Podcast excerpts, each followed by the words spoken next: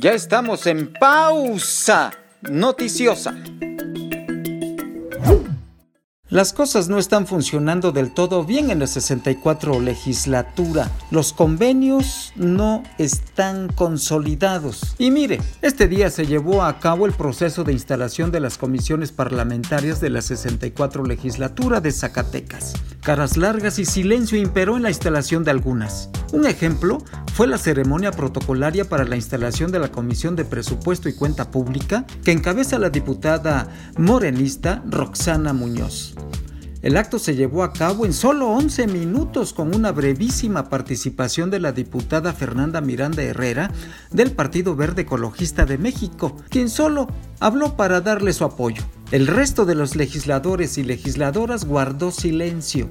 De ocho diputados que integran esta comisión, solo asistieron cinco. Aún así, hubo quórum legal.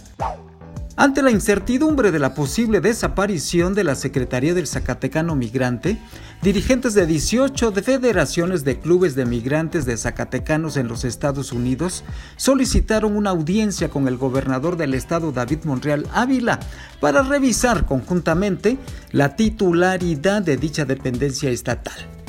Preocupados por la posible desaparición o fusión de la CESAMI, enviaron una carta al mandatario estatal. Hasta el momento, no hay una respuesta por parte de David Monreal Ávila, gobernador del estado. Basta señalar que hasta el pasado mes de septiembre de este año, Zacatecas recibió 1.150 millones de dólares, producto de las remesas que envían los paisanos a sus familias, lo que significa 28% más con respecto al año pasado. Aún así, se guarda silencio y se menosprecia a los migrantes zacatecanos. Toda la información, por supuesto, la puede usted ver y leer en nuestra plataforma digital informativa de portico.mx y en nuestras redes sociales, en Twitter, en Facebook, por supuesto, e Instagram. Soy Juan Gómez. Hasta mañana.